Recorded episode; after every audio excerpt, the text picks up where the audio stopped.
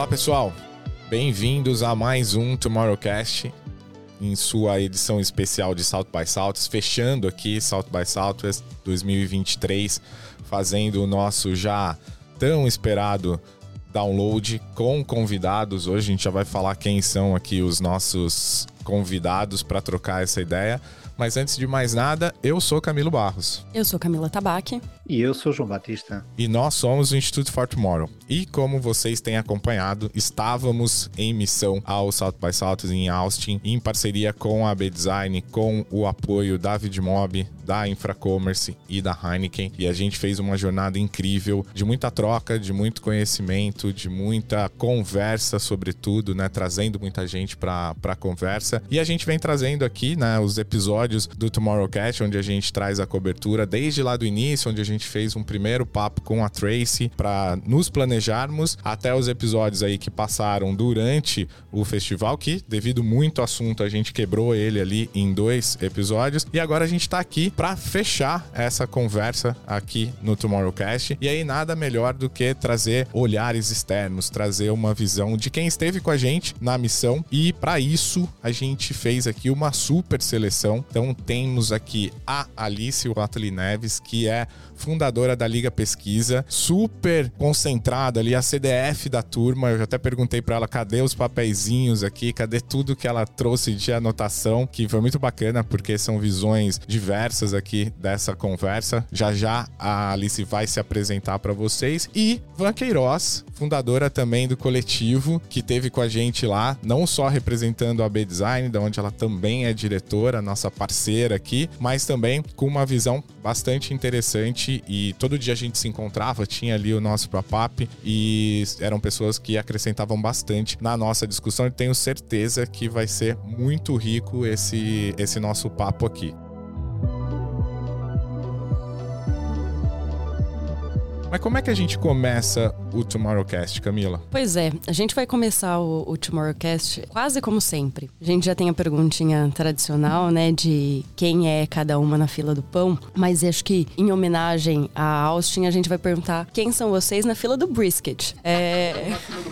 Ou na fila do pizza, é, que são é, grandes marcos da, da viagem, né, ao SXSW e a Austin, para quem ainda não conhece. Então, Alice, conta pra gente. Quem é você na fila do brisket? Bom, era para eu estar na fila do brisket. Eu levei uma lista de restaurantes para eu ir, mas não fui nenhum. Só comi sanduíche em cinco minutos para dar conta do evento e de todas as palestras e de todos os shows, de todas as coisas.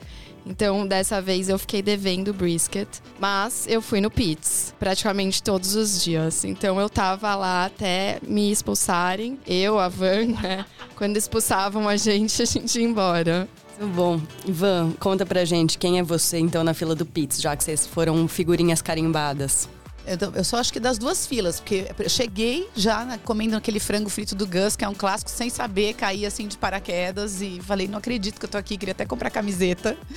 Mas eu, eu, eu passei pelo cardápio americano, quando eu vou, eu realmente enfio o pé na jaca, então desde o café da manhã, tudo assim, colesterol, bye bye colesterol. Mas no pizza, sou parça da Alice do pizza, eu amei. Aliás, acho que todos os lugares que vocês levaram da gente, acho que foi um dos pontos altos da missão, foi o, o pós, o evento que é conhecer conhecer os lugares tradicionais de lá. E essa batalha de pianos do Pizza, eu era aquela que chegava sem noção e também era expulsa no final.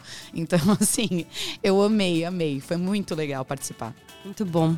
E acho que para começar, antes da gente entrar no, nos conteúdos em si, queria saber para vocês o que ficou, assim, né? Quando a gente fala de SXSW, acho que tem. É, foi a primeira vez das, das duas, né? Então acho que tem sempre uma, uma referência, uma imagem que a gente constrói antes de ir pro evento. E queria saber de vocês o que, que ficou, assim, nossa, muita coisa, assim. É, para mim, ficou muito uma discussão ética, né? É, de dessas questões todas de futuro, de inteligência artificial, é, de BCIs, enfim, de quais vão ser as legislações, como que a gente vai lidar eticamente com tudo isso. Para mim, pessoalmente, teve um outro lado que foi uma desmistificação do futuro. Então, eu acho que eu tinha mais medo do futuro antes de ir para lá. Então, isso foi muito positivo para mim de sair de lá, por mais que tenha esse outro lado que eu acho que tem que ser discutido, é super profundo e relevante relevante, por outro lado, para mim também veio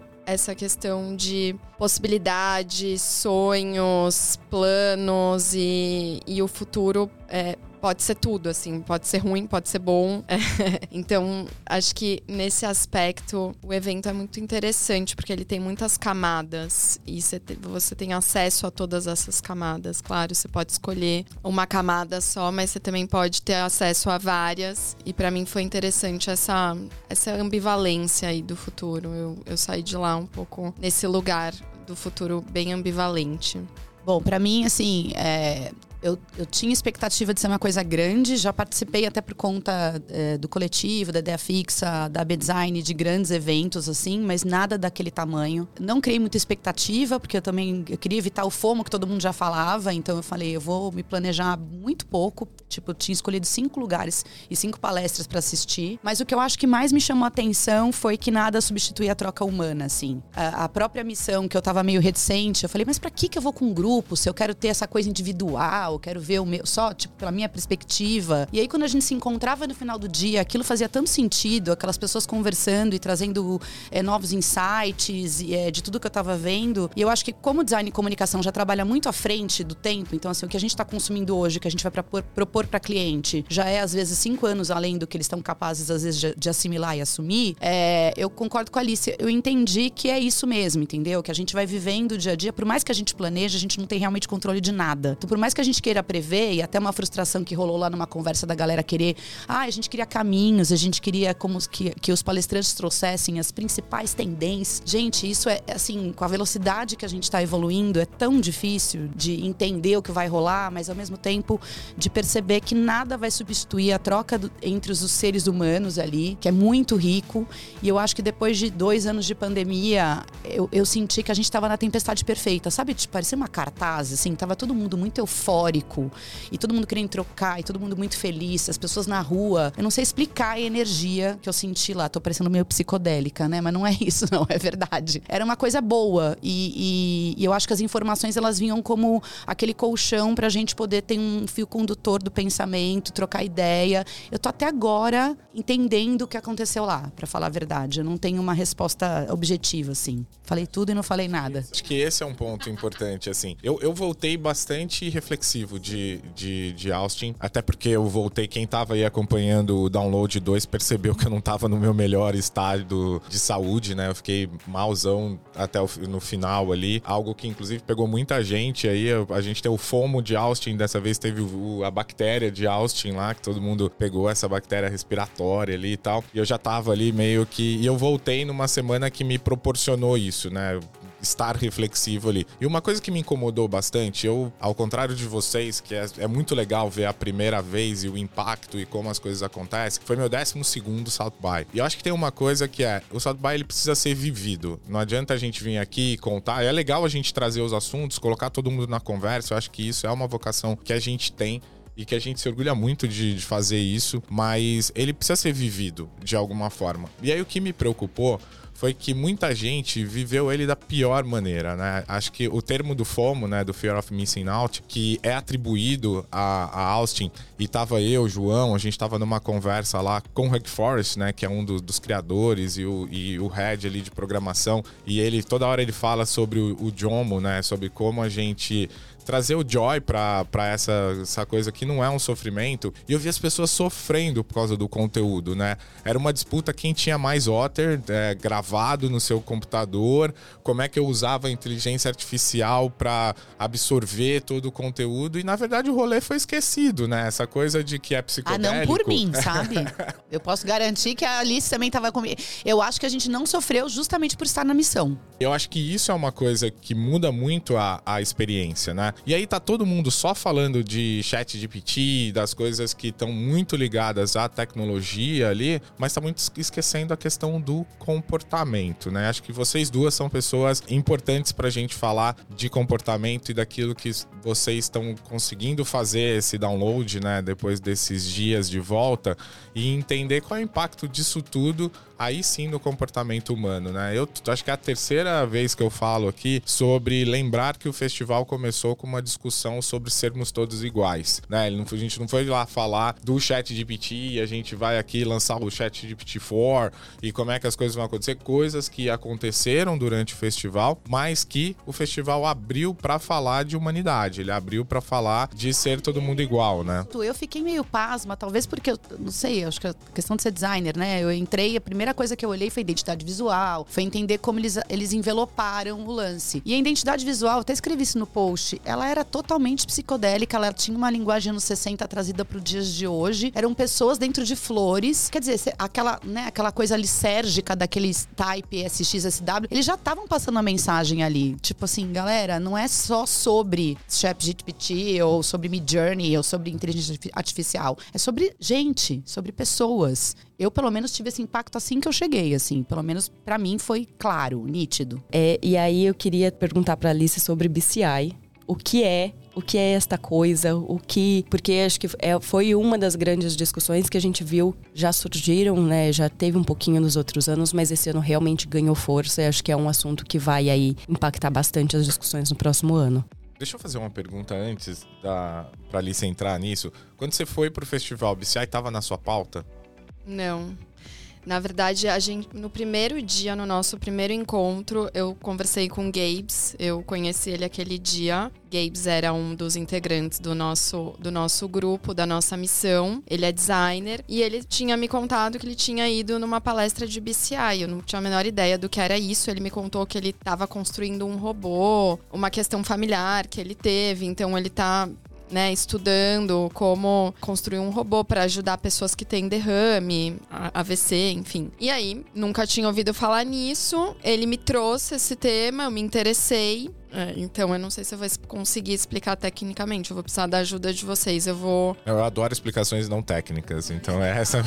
eu vou explicar leigamente. É, ó, pelo que eu entendi, são dispositivos que você coloca no seu corpo, mas não é um wearable, né? Ele tá inserido no seu corpo, por exemplo, no seu cérebro. É, e lá em. A gente teve várias palestras com a participação de uma pessoa que teve algum algum, alguma questão cognitiva, depois vocês me ajudam a explicar. Alguma questão bem séria cognitiva e graças a esse BCI, né, esse elemento que ele colocou no cérebro dele, ele consegue hoje, é, por exemplo, trabalhar no, no Photoshop, no computador, não sei muito bem, ele é designer. Gente, me corrijam se eu estiver errado, não sei se é exatamente isso, tá? Bom, para concluir, é alguma coisa que você coloca no seu cérebro para resolver algum problema cognitivo. Nesse caso, era uma questão super séria de uma pessoa que perdeu movimentação e graças a esse dispositivo ele consegue hoje trabalhar, enfim, ter uma vida relativamente normal.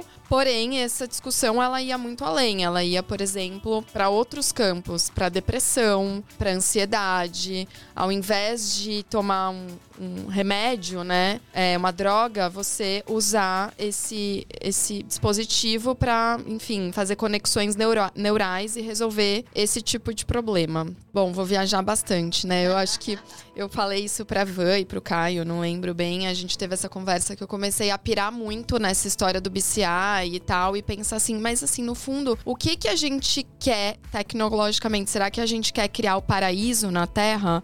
Assim, nenhum sofrimento, nenhum problema, a gente vai resolver todas as nossas dores e aí o que que vai ser disso? Então a minha apiração foi nesse sentido, a Van até participou dessa conversa. Isso foi uma das coisas que, me, que, o, que o festival me trouxe, assim, no fundo, no fundo, o que que o ser humano quer acabar com todo sofrimento, é isso? Pra gente chegar num paraíso terrestre? Eu acho que tem um, um, ponto aí que volta lá na questão de que o, o, recado inicial do festival era a busca da igualdade ali, né? De ter uma forma. E eu acho que, indo só para definição, eu sou zero a pessoa para definir, mas pegando o termo, né? A gente está falando de Brain Computer Interface, né? Que é a, a, definição de BCI. E é exatamente isso: a implantação de uma tecnologia que ela tem uma conexão cere cerebral e que vai te colocar em posição de igualdade com pessoas que não que, que têm aquilo ali sem ter um déficit, sem ter alguma, alguma deficiência nesse ponto. A base é isso. Obviamente, isso vai ser utilizado para o bem, isso vai ser utilizado para o mal, como qualquer tecnologia. Mas acho que o pano de fundo ali dessa discussão é isso. Acho que talvez não seja tirar a dor, até porque vai, vai ter esse olhar ali, mas é como é que eu dou condições iguais a essas pessoas, né? Obviamente, vai ter uma vantagem, vai ter um uso ali, o acesso, eu imagino que não é simples, eu imagino que é caro e ele é excludente e tal, todas as outras discussões que a gente tem que trazer quando a gente fala de, de tecnologia, mas acho que o recado tá por aí, assim. Eu perguntei se, se, se PCI tava na sua pauta, porque não era um termo para mim. Eu adoro o SX por isso, assim, a gente descobre uns termos, principalmente esses que não estão no nosso dia a dia, e, médicos, e esse é o grande... Né? E médicos, assim. É, é, dessa vez foi, foi BCI, outra vez foi CRISPR. E desse jeito, assim, dando de cara com esses termos no meio do evento. É, e que são coisas que vão estar daqui a pouco massivas e vai estar ali na, na conversa, né? E a gente percebeu que isso era uma discussão que estava muito forte logo ali nos primeiros dias, não só pelas conversas ali nos wrap-ups, né? E tinha muita gente interessada no, no termo ali e, e naquilo que estava sendo discutido. Gabriel é um, mas teve muita gente ali que estava puxando essa conversa e apareceu na pauta das pessoas. E acho que ele impacta muito isso, né? Nessa questão de, tá, como é que eu corrijo alguns gaps algumas deficiências através da tecnologia, né? E eu acho que é um pouco disso, né, que a gente tem que discutir. Se a tecnologia existe, qual é o impacto dela na, na vida de alguém que está no centro dessa conversa, que é o ser humano, né? E a gente puxou bastante disso, assim. Outro assunto nessa linha que eu queria trazer para vocês, e eu vi que vocês comentaram bastante sobre esses temas aí. Todo mundo fez post no LinkedIn, todo mundo produziu artigos e afins, produziu conteúdo durante a coisa. E um dos conteúdos que se destacou bastante foi Stepperell falando sobre esse impacto da tecnologia na intimidade artificial, né? Ela trouxe um termo ali bastante interessante. O que, que traz para vocês essa discussão? Não, para mim essa foi um dos pontos altos assim da, do evento, porque eu também caí de paraquedas, né? Enfim, entrei e falei: "Ah, não, quero achei interessante o tema, falei: "Vou assistir". E quando ela fala que ela traz que ela começa abrindo a palestra falando de um chatbot que tenta imitar ela, né?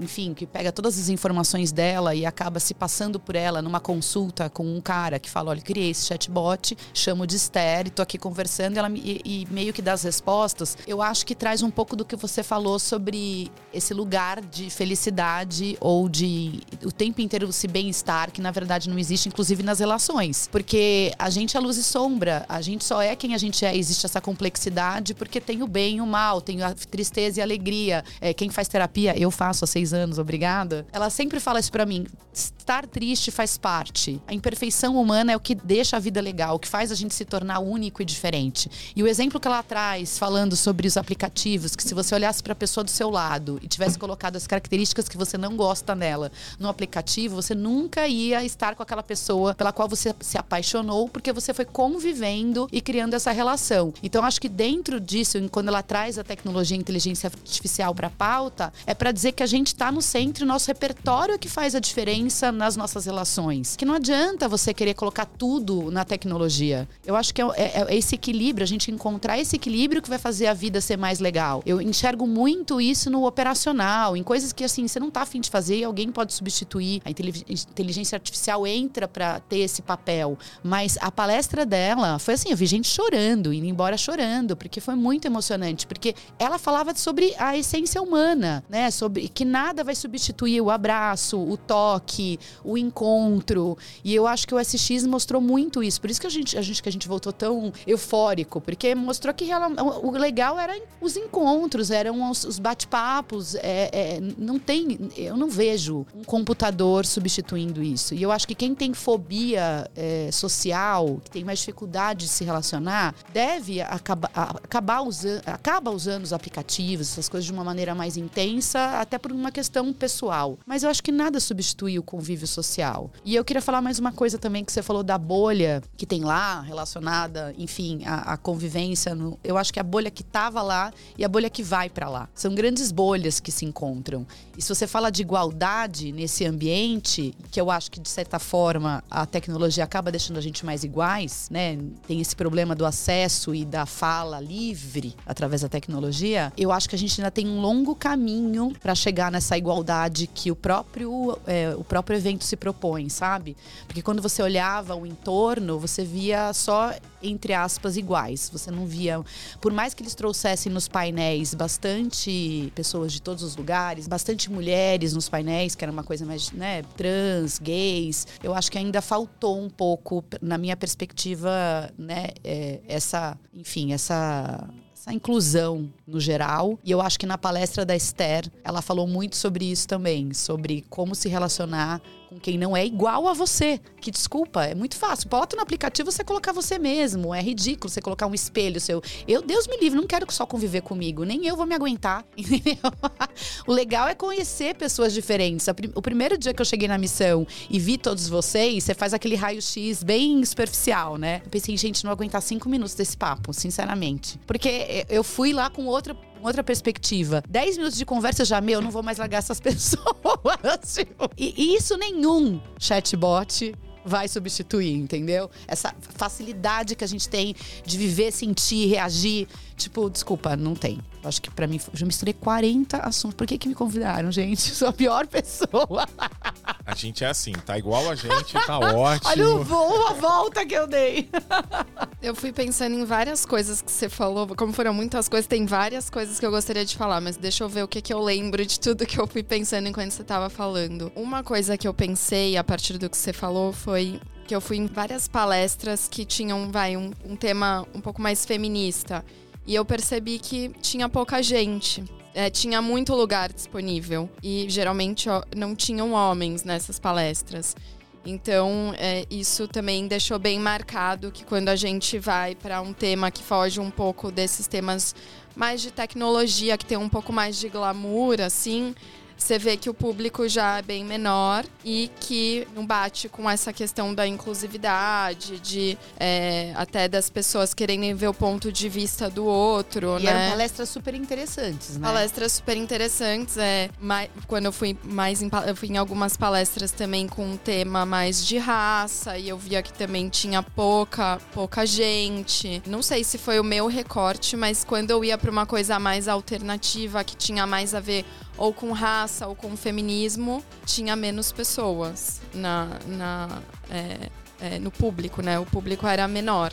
Então, acho que isso demonstra que, de fato, nem todo mundo está tão interessado com essa pauta, né? De, de tentar olhar o ponto de vista do outro, enfim. Tá, isso é uma coisa que eu, que eu pensei do que você falou. As nossas conversas, eu tive um pouco essa sensação que você teve também. Eu falei bastante em todos os posts que eu fiz da importância da gente estar tá em grupo. Acho que potencializa demais a vivência no evento, porque você acaba trocando, aprofundando, é, descobrindo algum tema que você até então não tinha tanto interesse você resolve se aprofundar mais. Então, achei super importante. E, de fato, isso é um aprendizado né, no evento, porque eu tenho certeza que eu aproveitaria menos, é, que teria sido menos profundo, enfim, que eu não ia voltar tão animada quanto eu voltei se eu tivesse ido sozinha. E, e a princípio eu tava como você. Eu trabalho com pesquisa, eu tô sempre falando com pessoas. Eu fui mais no viés do comportamento e menos no, no viés da, da tecnologia, porque eu acho que enfim, tecnologia é uma coisa que, que dá para você ler, que você é, pesquisar a respeito acho que mais fácil do que comportamento. E no final acabei indo em muita coisa de tecnologia, justamente por causa do grupo. Mas, a princípio, eu achei que eu ia dar conta sozinha. E, e que bom que eu fui nesse grupo, que eu vi que não, foi muito melhor. E isso também é um aprendizado, né? Da troca, da experiência, do ouvir o outro. O nosso grupo, ele era homo heterogêneo, né? Tipo, por um lado, ele era homogêneo, porque tava todo mundo na nossa bolha social, todo mundo meio que faz parte dessa, dessa área de comunicação, design. Então a gente estava numa bolha, mas tinham algumas diferenças ali, que é o que a Avô falou. Nos primeiros cinco minutos, putz, será que vai dar certo? Será que não vai dar? Mas no final deu, porque a gente se respeitou, se ouviu. E uma questão também que eu acho muito legal é como a gente tá cheio de repertório, a gente tá vendo quatro, cinco horas de conteúdo todos os dias. Isso até foi o Caio que, que, que me chamou a atenção e é muito verdade. Você acaba tendo muito assunto diferente para trocar com as pessoas. Então, você não fica ali no, no dia a dia, você sai um pouco da sua rotina, dos seus problemas e foca naquele repertório todo que você está construindo dia a dia. E isso também dá muito pano para manga para conversar, para ouvir. Então, acho que é por isso que é tão difícil de explicar o que é sem estar lá, porque são muitas camadas, né? Não é só a palestra, é a palestra, é a conversa, é a convivência, é o show, é tudo junto, assim.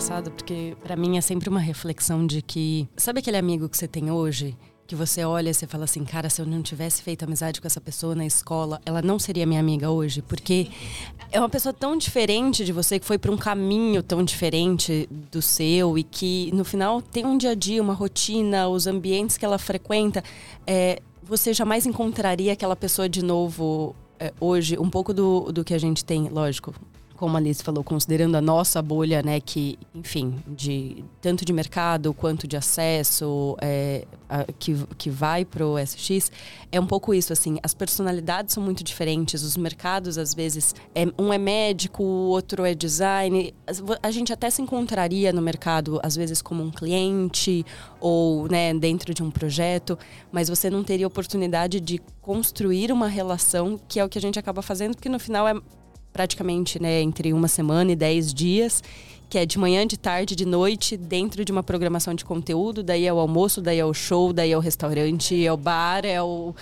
E num processo inspiracional, né? Que tá você está sendo provocado a gerar conversas, né? Você não tá. Não é essa coisa nossa do dia a dia, que a gente acaba sendo meio que monotemático ali. Ali você está sendo inspirado, você quer saber mais sobre um determinado assunto e tal e a possibilidade de gerar conversa acaba existindo, né? Sim. E um sentimento, para mim, de muita alegria de, de, de, conseguir receber tanto conhecimento. Eu acho que é. Eu, eu não gosto de estudar, diferente da Alice, eu não levei caderninho, eu não colocava nada para gravar, porque eu gosto de estar naquele lugar, gosto de sentir e eu sou, eu sou boa para receber informação quando eu tô concentrada. Eu acho que todo mundo que é um pouco de humanas tem um pouquinho de né, desvio, déficit de atenção, né? Começa a ver uma mosca, se perde no meio da palestra. Mas mas eu, eu consegui focar bastante e o que eu acho que mais foda, pode fazer pi, foi o acesso a coisas que eu jamais teria no Brasil. Por exemplo, é, ver tão de perto uma palestra do fundador do Instagram e ver ele sendo. Em, depois vocês colocam os nomes, que eu sou horrível de nome, gente, mas ele foi é, entrevistado por uma podcaster de tecnologia e ela não perdoou o cara. Tipo assim, ela foi na jugular dele a palestra inteira e ela fez perguntas que deixaram ele super incomodado. E aí eu vi algumas pessoas falando que o SX meio passou pano para alguns temas, né? Que explodiu a questão do banco, do Vale do Silício, no meio do evento e ninguém falava nada. E ela falou isso nessa palestra.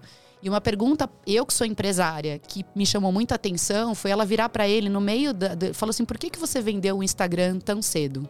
Você não acha que existe uma questão ética aí? A partir do momento que você vende um aplicativo como esse, você muda o mundo? E, e colocando na mão da, da, meta do Facebook na época. E aí ele falou uma coisa que eu achei muito interessante, que eu acho que tem muita é, aderência com o Brasil. Ele falou: se eu não tivesse vendido na época, se eu não tivesse conseguido a grana que eu consegui, eu não teria conseguido construir novas coisas, como agora ele está criando né, um novo aplicativo para combater fake news, meio parecido com o Twitter, até por conta de toda a movimentação do Elon Musk com relação ao Twitter. Mas ele disse que ele acompanha com muita tristeza, e isso eu achei legal ele falar, porque ele falou uma verdade, da maneira como eles transformaram a ferramenta em algo que manipula a nossa realidade e faz a gente viver fora da nossa, da nossa verdade. E ele falou bastante sobre isso. Ele falou: eu vejo muitos aplicativos que não foram vendidos na época certa e por conta disso acabaram sumindo. E eu preferi vender o Instagram naquela época, mas eu não imaginei, talvez eu não tivesse vendido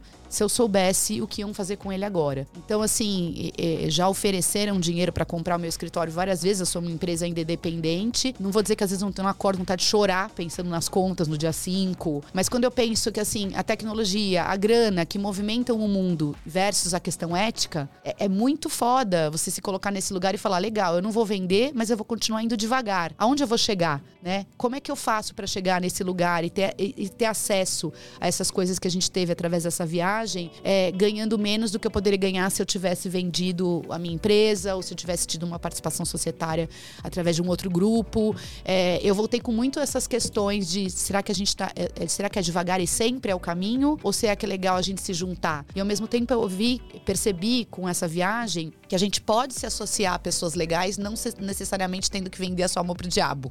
Eu, eu voltei muito. Para mim, essa que, a questão ética pega, sendo brasileira, designer, que trabalha com o social, ou seja, não dá pra você trabalhar com design sem olhar o entorno, eu voltei com certeza que realmente, não, pessoal, não vou vender a minha empresa. é, por favor, parem de oferecer, não vamos abrir capital, vai continuar assim mesmo. Porque é, tem, tudo tem seu ônus e seu bônus. E... Acho que carrega muito a questão de propósito. Né? Muito. Né? E o propósito real. É isso que eu acho que é, né? Porque hoje se fala muito de propósito, se vende muito propósito. Aliás, os publicitários estavam em peso.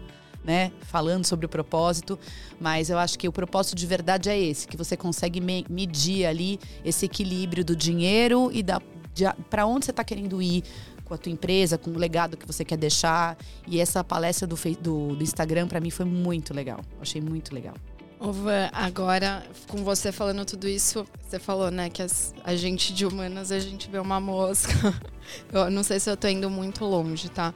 Mas com tudo que você falou, eu, eu comecei a pensar, bom, talvez uma discussão que eu não tenha ouvido lá, ou talvez tenha tido, mas eu não fui atrás, é como reimaginar o capitalismo, porque no final era muito tudo muito capitalista, né? Não tinha uma, um pensamento de como sair desse sistema que a gente vive. Eu não lembro de ter visto nada nesse sentido era muito mais sobre é, uma crítica ética, questão da tecnologia tal, ou meio que como habitar nesse sistema e não tem muito que fugir disso, então é isso aí.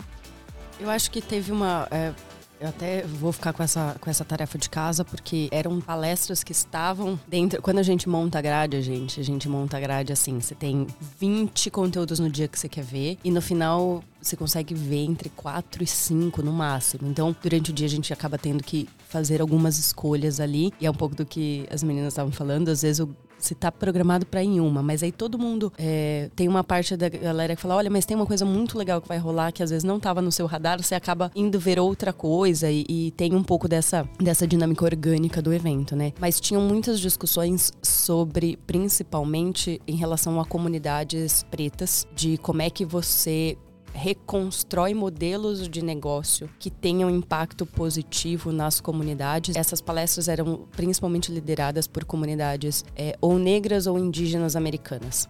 Então tinham algumas coisas nessa linha, mas sempre lideradas por esses grupos, assim, não era uma, não era um conteúdo mainstream, assim, não era um conteúdo que estava é, super em pauta ou que estava sendo discutido por muitas pessoas, a não ser por Patagônia. Eu acho que um pouco indo na linha do que a gente teve com o fundador do Instagram, é, é uma jornada, né? A gente às vezes acha que ela é uma, uma, uma, de, uma, tomada de decisão, ela não é uma tomada de decisão pontual, ela é uma, ela é uma jornada, ela é um caminho e é que... é super fluido e vai mudando conforme as coisas, os obstáculos vão aparecendo, total. É, Alice, quer contar pra gente um pouco da palestra da Patagônia? Acho que você estava por lá. Assim, achei legal, mas não me emocionou, assim, porque é incrível, porque ele nasceu com um propósito, e eu acho que é essa ideia de ativismo radical, né? Então, das empresas que nascem com isso, não uma empresa, bom, agora eu preciso ter um propósito. Vamos lá, vamos fazer aqui uns workshops e descobrir qual que é o nosso propósito, e daí a gente começa a tomar ações nesse sentido. Não, tem que ser, pelo que ele conta, uma coisa muito coerente. Por que que não me emocionou tanto? Porque ainda é uma iniciativa pequena, uma empresa que não, não tem uma super escala. Enfim, o produto é super caro, então é acessível para pouca gente. É, é super aspiracional, todo mundo quer sair de Austin com uma sacolinha da Patagônia. Até eu comprei lá, né? Eu vou fazer também, não vou ficar aqui achando. Eu também comprei um, um casaco da Patagônia, enfim. Mas eu acho que é inspirador é, é interessante no sentido de ser um modelo inspirador para outras empresas e tal, mas eu acho ainda muito americanão, muito aquela coisa glamour da Patagônia. Então, não há, eu não coloco nesse pedestal que eu acho que as pessoas colocam, muita gente coloca, por mais que é, seja uma iniciativa muito relevante, muito interessante. Tomara que outras empresas se inspirem nela, mas é, é que a gente vê essas mega corporações, mega empresas com milhões de pessoas e parece meio surreal conseguir colocar isso em prática. Acho que por isso que eu trouxe também essa ideia de, para ser muito revolucionário esse evento, ele teria que discutir outros sistemas para além do capitalismo, outros modos, porque se a gente vai ser substituído por aí e a gente não vai mais trabalhar tanto e a gente está falando de inclusividade, a gente tem que falar da base da questão, que é o nosso sistema. Mas, deixe-me entrar aqui na conversa da Patagónia e um, deixe-me fazer também o disclaimer que não tenho uma única peça de roupa da Patagónia. Portanto, pronto. Não, mas gostaria, gostaria enquanto publicitário ou ex-publicitário, designer e por aí fora, entrar aqui em defesa da, desta estratégia que eu acho que tem um pouco de sorte. Em primeiro lugar, uh, independentemente da vontade do fundador, que eu não o conheci nem, nem, nem acho que vou conhecer, mas acho que há, há, uma, há uma certa felicidade num posicionamento de uma marca. Uh, a marca procurou um nicho e procurou-se procurou posicionar Uh, havia uma missão uh, à qual questionar o seu fundador e de repente, quer dizer, uh, essa, essa, esse, esse, posicionamento e essa estratégia de marca é, é revolucionário e logo aí disposiciona todas as outras marcas. e ao disposicionar todas as outras marcas é que eu acho que está aqui o gancho e está a genialidade um, de quem teve a coragem, um, porque há um pouco de coragem em ser pioneiro, um, em fazer uma, uma um, posicionamento e um, e statement uh, a este nível. E para quem não conhece muito bem uh, o statement da Patagónia, basicamente e resumindo, é nós não precisamos de comprar roupas novas se a, se a qualidade das nossas roupas forem boas o suficiente e, portanto, as lojas deles vendem roupa em segunda mão, obviamente uh, recaustada ou de alguma forma uh, renovada uh, para o efeito como nova. É, é, é, um posicionamento corajoso e é um convite, acima de tudo, fica para as outras marcas nesta palestra, que é o que é que as outras marcas realmente estão a fazer no dia a dia para além daquilo que estão a dizer. Ou seja, o que é que vai para além do storytelling? Qual é que é o vosso story doing? E esse é para mim é que é a grande, a grande, a grande conversa e por isso é que uh, eu quando olho para um diretor de marketing, e aliás o próprio uh, uh, falou nisso nesta, nesta conversa, quando nós uh, olhamos para um diretor de marketing a dizer que a nossa marca é isto, é aquilo e é o outro e vai ajudar criancinhas cegas a chegar à lua autonomamente, quer dizer, o que, é que, o, que é que, o que é que está por trás desta conversa? O que é que realmente a marca no dia a dia está a fazer para isso acontecer e o que é que isso vai trazer no nosso futuro e qual é que é o impacto que, pode trazer, porque já é uma conversa um bocado gasta aqui no nosso Tomorrowcast. Quer dizer, eh, marcas boazinhas que no Natal fazem campanhas de publicidade, mas que no fundo, no dia a dia, patrocinam equipas de futebol onde existe uh, e estão associadas a todo um podre da sociedade, quer dizer, não há, não há essa balança. E, e, eu sei que não há mal nenhum em vender roupa, não há, não há mal nenhum em vender, é preciso vender para as marcas ganharem dinheiro, as marcas existem para vender, mas tem que haver um compromisso e não, é, e não podemos vender acima de tudo. Quer dizer, e quando compramos coisas na Amazon e quando vamos à Zara, temos que saber que estamos a, a penhorar uma parte desse, desse nosso sacrifício. Portanto, é que eu acho que há, há aqui um, e sem querer levar isto para uma lição de moral, né? antes pelo contrário, estou aqui a entrar um pouco em defesa de, se calhar, a naturalidade como, como a conversa foi fluindo nesta, nesta palestra foi, levou a uma leviandade do, do, peso da conversa e do que ela podia ter. Realmente, que o senhor ia atrasado para apanhar um avião para a Albânia para ir salvar um rio, assim, no meio da, da conversa, mas, quer dizer, é, é, é, sobre isto, tem que haver um primeiro e nós estamos a julgar o primeiro. Realmente, este, ele é pioneiro. Eu acho que a nossa questão uh, não é se realmente aquilo é verdade ou não, é tentar questionar realmente qual é que é o impacto que, que, que, esta marca pode ter e que outras marcas é que podem seguir este exemplo e, e, olhar para esta marca. Portanto, quer dizer, ele acabou por provar que o modelo funciona. E, e se o modelo funciona, quer dizer, acho que temos tudo para, para levar os outros.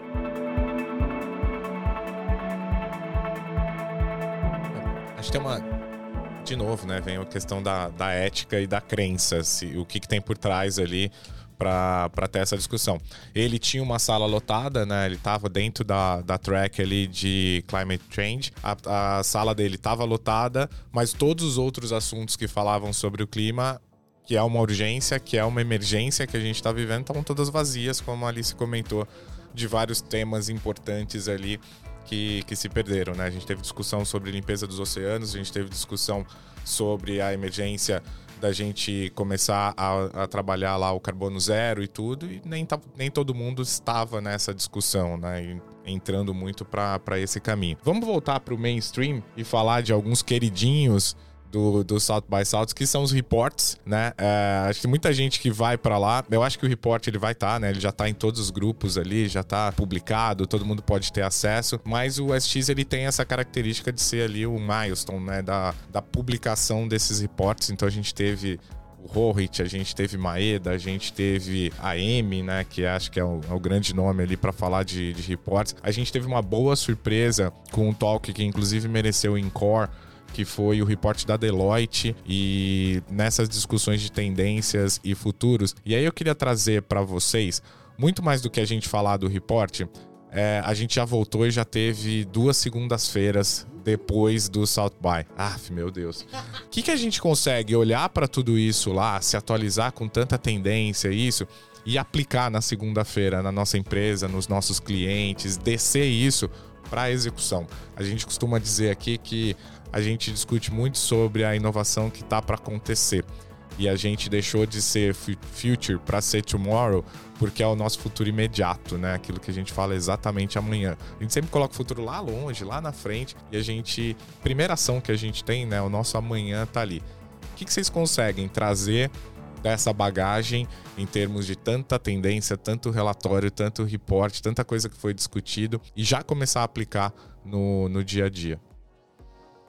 Eu acho que um pouco do que a gente estava falando aqui sobre propósito, por exemplo, que é ética, essas coisas que na comunicação, a gente que trabalha com comunicação sabe que sempre foi uma questão, é, até relacionado com a própria com o próprio meio né, de, de que a gente tem econômico, que é o capitalismo, que eu também concordo com a lista, está falido e a gente ainda não achou nenhum melhor para substituir. Também não sou comunista antes que fala, não, não é, não é sobre isso, mas é sobre é, conseguir colocar eu que trabalho com comunicação e com design para os clientes que não dá mais para a gente fingir nada quando a gente está comunicando algo, que a gente tem que trabalhar dentro de uma verdade, né, que esteja refletido aquele público consumidor no que você está vendendo.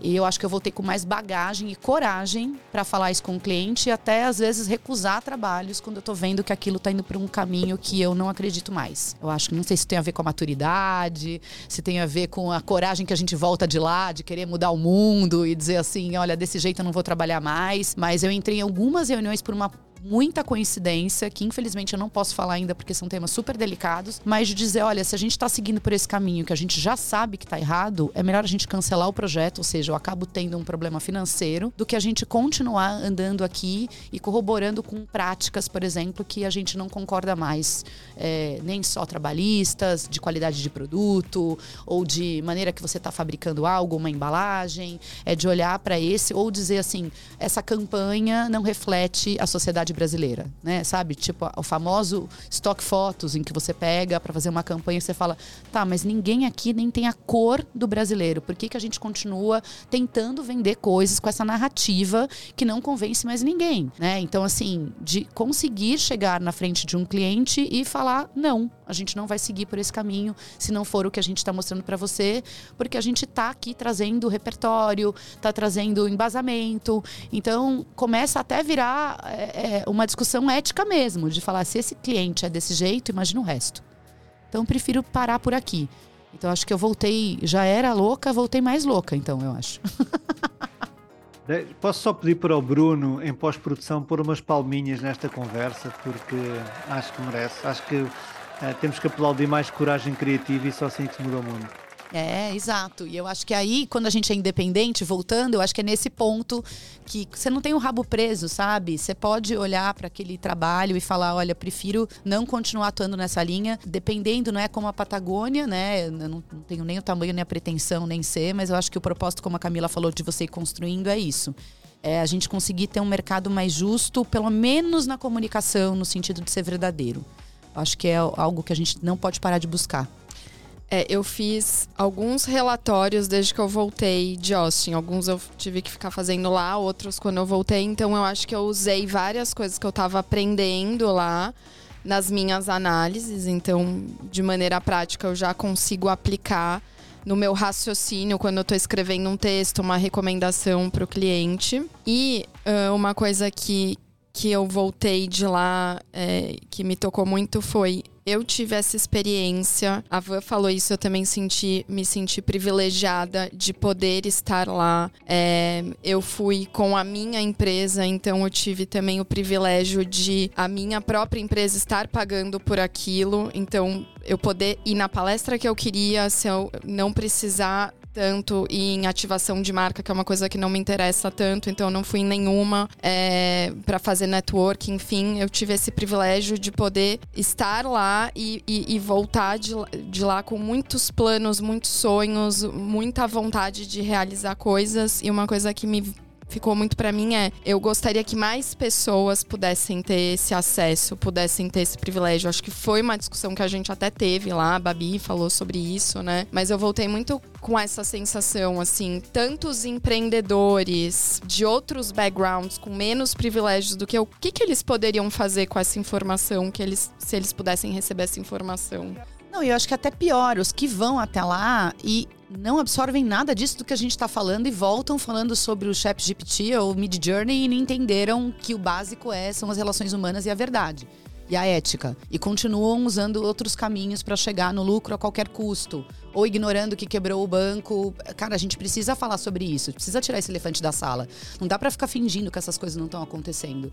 Eu acho que isso é viver a realidade, né? E como brasileiro, não dá pra gente não viver a realidade brasileira, é, assim, de entender que a gente tem um abismo social bizarro. E eu vim para cá com uma informação porque eu fui pesquisar antes para ter certeza que tem uma outra barreira que é a língua. 5% dos brasileiros falam inglês fluente, fluente, fluente é 1%, gente. Isso dá vontade de chorar. Então a gente tem problema da base desde educação financeira até acesso à língua. Então a gente tem um caminho. Por isso que eu acho que a, o lance da bolha, a gente precisa falar sobre isso. Porque, legal, gente, a gente veio aqui. Como é que. Eu tô esperando o download, porque o que, que eu fiz? Eu falei, eu vou fazer uma palestra para os 70 pessoas que trabalham no coletivo, na Monstro, na, que agora vai juntar as duas, vai virar só uma coisa só. É o estúdio coletivo, tá, gente? Eu gostaria de dizer, não é a coletivo. Para poder dividir com eles conhecimento. Cara, que coisa foda que é você poder dividir conhecimento. Que é você falar para minha, minha funcionária que nunca saiu do Brasil, ó, oh, eu vou falar aqui durante 50 minutos de tudo que eu vi e eu quero saber como isso impacta na tua vida né? Como isso vai fazer diferença na nossa maneira de trabalhar com os nossos clientes.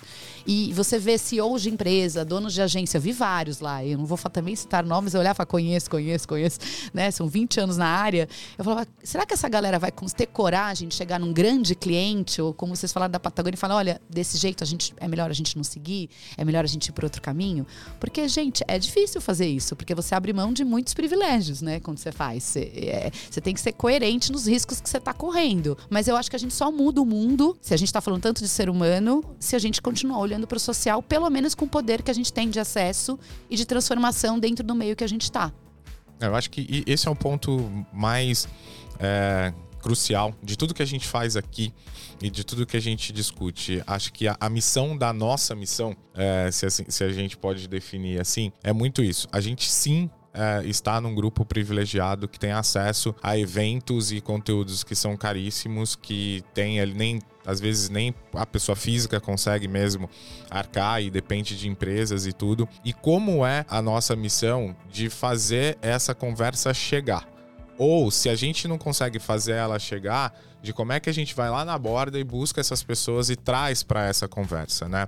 A gente tem um sonho e a gente ainda não desistiu deles porque a gente não desiste de sonho aqui, mas que é levar essas pessoas com, com a gente. E uma coisa que a gente tem enfrentado muito no mercado, e aí é legal é isso que você trouxe, Ivan, que a gente olha lá as pessoas que negaram pra gente investimento é, onde a gente quer dar acesso a essas pessoas e infelizmente hoje como empresa a gente ainda não consegue, a gente vai chegar lá, mas que é isso, na hora do discurso, na hora de botar no, no na campanha e tudo, tá super valendo.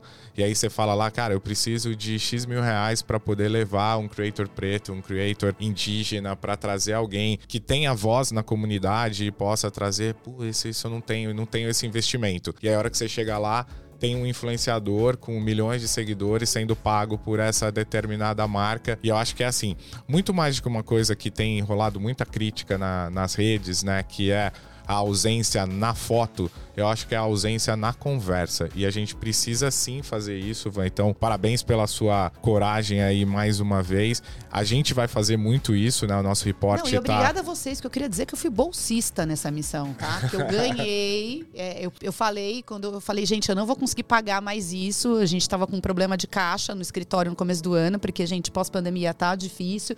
E a gente segurou um pouco o gasto. Eu falei, não, eu vou pagar do meu bolso, só que eu não vou pagar, eu não vou conseguir pagar a missão também. É muito dinheiro para eu gastando. Não, Van, o pessoal vai te dar a bolsa para você. E eu falei, cacete, eu sou bolsista desde os 14 anos. Então, assim, eu sempre tenho, eu acredito muito nessa, nesse caminho da oportunidade. Porque não é porque a gente tem gente que não consegue acessar. Se você der oportunidade, essa pessoa, ela consegue acessar. O problema é sempre dinheiro, entendeu? Esse probleminha do dinheiro. E a gente tem muito essa discussão, né? De como a gente traz para a realidade, como é que a gente coloca isso de, de alguma forma. Os nossos projetos vão continuar existindo, essa discussão tá na mesa e a gente precisa, mas o pouco que a gente pode fazer é dar acesso a essa conversa. E quanto mais a gente puder levar, seja aqui através do podcast, que a gente multiplica de forma gratuita a, a essa, esse repertório e leva isso para mais longe, seja trazendo essas pessoas para participar dessa conversa a partir de outras iniciativas que a gente tem, é o pouco que a gente pode fazer. Mas se todo mundo fizer um pouco, a gente vai chegar dentro de um, dentro de um modelo. Acho que por isso que a gente está discutindo ética, né? O mundo mudou e aquilo que foi estabelecido como ética já não vale mais. Então a gente precisa rever a ética e às vezes também a gente precisa rever o capitalismo, a gente precisa rever um monte de coisa que a gente olha muito para o passado, né? Com bases históricas estabelecidas a partir do passado. E aí, só para fechar a minha parte aqui, é, eu queria trazer, infelizmente não foi no, no South By que essa conversa aconteceu. O Tristan Harris esteve no South By do ano passado e ele trouxe essa discussão que tem muito disso, né? A gente vive ainda numa instituição mundo que ainda carrega muito do século passado, né? A gente ainda está estruturado em algo antigo e a gente está acelerando demais essas novas tecnologias, essas coisas sem preparar onde a gente está vivendo, né?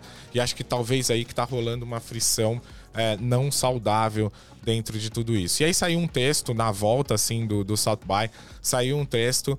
É, todo mundo fala né, que o Harari ele é pessimista, que ele traz essa visão de futuro é, muito pessimista, mas ele trouxe um texto em colaboração com o Tristan Harris, aonde ele traz essa discussão, né? Que eu comecei aqui o nosso papo falando sobre isso, onde a gente eles colocam ali o chat GPT e todo mundo focando e a gente está começando a entrar nessa coisa de que se a gente está buscando repertório, por que, que a gente quer igualar o repertório? Por que, que a gente quer todo mundo trazer a mesma informação? Porque a partir do momento que todo mundo perguntar para o chat GPT, a resposta vai ser a mesma a resposta vai ser essa construção de um mundo muito igual, né? De uma matriz aonde essa coisa vai estar tá dizendo cada vez mais similar a isso, né? Então, é, foi quase que um, um, um, pedido de gente. Cabe a nós que estamos liderando essas conversas botar uma pausa nesse momento e discutir as instituições para receber isso tudo, né? Cobrar regulação sim de governos, cobrar regulação sim de um mercado, porque a gente precisa se preparar para essa tecnologia, porque a gente precisa dominá-la antes que ela domine a gente. Então acho que esse é o maior recado que eu trago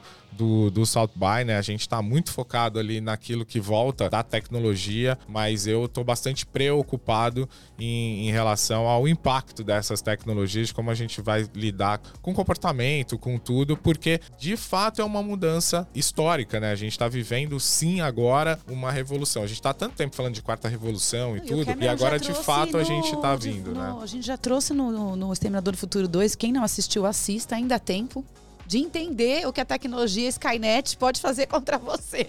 Mas basicamente é isso. Desculpa te interromper, mas que me veio na cabeça, cara, já tem um filme de Hollywood da década de 80 que já discutia isso, a ética, né? E o uso da tecnologia, como a tecnologia vai dominar a gente, por que não a gente prestar atenção nisso da maneira correta, né? E sabe do que, que você estava falando e me veio na cabeça, é, que a gente pode fazer melhor pelo Brasil? É, é, principalmente as formas de trabalho. É uma coisa que me ficou muito na minha cabeça, a questão que já na Europa se discute muito muito nos Estados Unidos. Eu nem vi ninguém falando em nenhuma palestra sobre a cesta livre, né? Sobre a gente ter meio período de trabalho, sobre a questão híbrida de trabalho, como a, inteligência artificial ajuda a gente nisso, né? Como é que a gente. Lá tinha o Slack, por exemplo, você não foi na ativação do Slack. Eu falei, gente, eu já trabalho o dia inteiro com o Slack. Eu não vou entrar dentro desse negócio do Slack, não. Eu já tô o dia inteiro dentro do Slack. Mas é como a gente faz para trazer qualidade de vida para o trabalho. Porque eu tenho a sensação que a gente tá. Você falou do velho mundo, me veio muito isso na cabeça. Eu falei, já tem muita empresa obrigando as pessoas a voltarem para o presencial, mesmo a gente sabendo que o modelo híbrido pode ser melhor. Não se quer mais nem discutir. Por quê? Por quê? A gente já evoluiu tanto em dois anos, por que, que a gente tem sempre essa mania, esse conservadorismo contra as novas ideias? Testa, vamos tentar mais um pouco, vamos ver o que é melhor para as pessoas. Como é que a gente. Aí aí sim eu acho que a tecnologia ela, ela trabalha a nosso favor. A gente nunca tá, tá, conseguiria fazer esse tipo de conversa aqui há 10 anos atrás, com a qualidade de som, de áudio, com uma pessoa em Portugal. Você está em Portugal, né? Portugal, Só para saber em que lugar do mundo você está agora. Porque a gente não conseguiria ter, olha que legal isso, essa, essa possibilidade de comunicação e depois colocar isso no Spotify ou em outras redes de, né, de podcast para poder ouvir todo mundo falando. Então, por que, que as pessoas estão tão contras? Quando eu falo que esse ano a minha meta é colocar meio período, pelo menos na sexta-feira. É, tá uma guerra, literalmente. Porque os clientes não entendem. Mas você não vai me atender depois das duas da tarde na sexta? Quase que eu tenho que falar pra a maioria das pessoas finge que trabalha sexta depois da tarde. Alguém precisa te avisar. Dá para programar tudo, não tem nada que impeça de um funcionário trabalhar muito mais feliz, com mais qualidade de vida, próximo da família dele, sabe essas relações? Workaholic de 10 anos atrás que a gente via, de 15, eu acho hoje cafona. Eu falo, o que, que esse cara pensa? Tipo, é muito mais legal ver você com seus filhos, ver você com seus amigos, ver você viajando e produzindo com muito mais qualidade de vida. Então vamos usar a tá. tecnologia nesse lugar. Tá, e um bom uso para tecnologia, é verdade. Que é a gente... já, não, é. já com vários estudos que comprovam que o formato né, de quatro dias de trabalho, você tem, na verdade, um ganho de produtividade. Gente feliz trabalha melhor. Do que, do que uma perda. Já que começamos o nosso episódio a falar da Esther Perel, nada como acabar a falar dela também, porque ela diz exatamente isso: que esta nova revolução nos ajuda a ser mais humanos e a termos tempo para nós próprios e para as nossas relações humanas. Portanto, bora pôr a tecnologia a trabalhar enquanto nós, sexta-feira à tarde, vamos tomar um chope com os nossos amigos é e aproveitar a vida. E não pensar pela gente, né? É isso mesmo. Alice, considerações finais. O que, que fica então de próximos passos depois dessa imersão fantástica no South by? Acho que fica democratizar esse conteúdo. É uma coisa que eu percebo nas pesquisas, assim, é que como a classe C, D no Brasil usa bem tecnologia, por mais que muitas vezes não tenha o mesmo acesso que a gente, as mesmas, os mesmos dispositivos, né? As pessoas se viram, elas têm dois, três, quatro empregos graças à tecnologia e essas pessoas precisam ter acesso a toda essa esse conteúdo para, enfim, conseguirem é, escalar ainda mais tudo isso que, que elas estão fazendo por necessidade, infelizmente. Não é por vocação, é por necessidade. Mas a gente é bom nisso, a gente é muito bom em usar tecnologia no Brasil. Brasil é bizarro. Primeiro que lá em Austin a gente era os gafanhotos de todos os lugares, né? A gente chegava, a gente fechava a balada. A última vez que a gente foi no Pizza, a gente caiu numa despedida de solteiro, né? Foi a última das últimas noites. A gente era só, era só os brasileiros e umas 300 mulheres no lugar. Foi engraçadíssimo. É, essa pergunta é para mim também? Por favor. Tá bom. É, então, eu voltei com muita vontade de ganhar mais dinheiro para poder participar de mais eventos como esse. Tipo assim, eu fiquei pensando assim, como é que eu, não só para mim, mas para os demais do meu escritório, eu dou acesso a essas pessoas e o seu entorno de conseguir ter conviver com pessoas como vocês, que é outro nível de discussão, sabe? Que você consegue viajar, né? Ir atrás da mosca, mas voltar e falar: nossa, ali, Babi, Caio, Felipe, todos que estavam lá, vocês foram incríveis. Tipo assim, Denis, todo mundo, Gabs, Lari, que dividiu o quarto comigo. É, foi incrível poder tantas trocas ricas e eu acho que nada supera isso. Eu tô louca para ir para Portugal, não sei se eu vou conseguir, mas é, eu fiquei com mais, eu fiquei com mais vontade de, de trabalhar primeiro de através do design, mudar o entorno. E eu concordo super com a Alice de cada vez mais eu entendo que ser didática aproxima. Então eu não me sinto. Ser coloquial para mim é legal, porque eu consigo fazer, chegar em muitas pessoas. E eu acho que isso agrega e traz mais pessoas para perto. E, e estar mais perto de pessoas como vocês que me fizeram pensar, me tiraram muito da minha zona de conforto depois do terceiro ano quase de pandemia. Olhando no olho, estou falando olhando no olho, hein, gente? Verdade. Foi muito foda para mim e saber da onde eu vim e aonde eu tô chegando e isso conseguir mudar as pessoas que estão perto de mim é, virou tipo meta depois do SX. Realmente ele é transformador. Maravilhoso. Acho que a gente fica com isso então para encerrar. Agradecer a Van e a Alice por terem participado com a gente. É, novamente, mais uma conversa rica, ainda mais repertório, ainda mais convivência, né?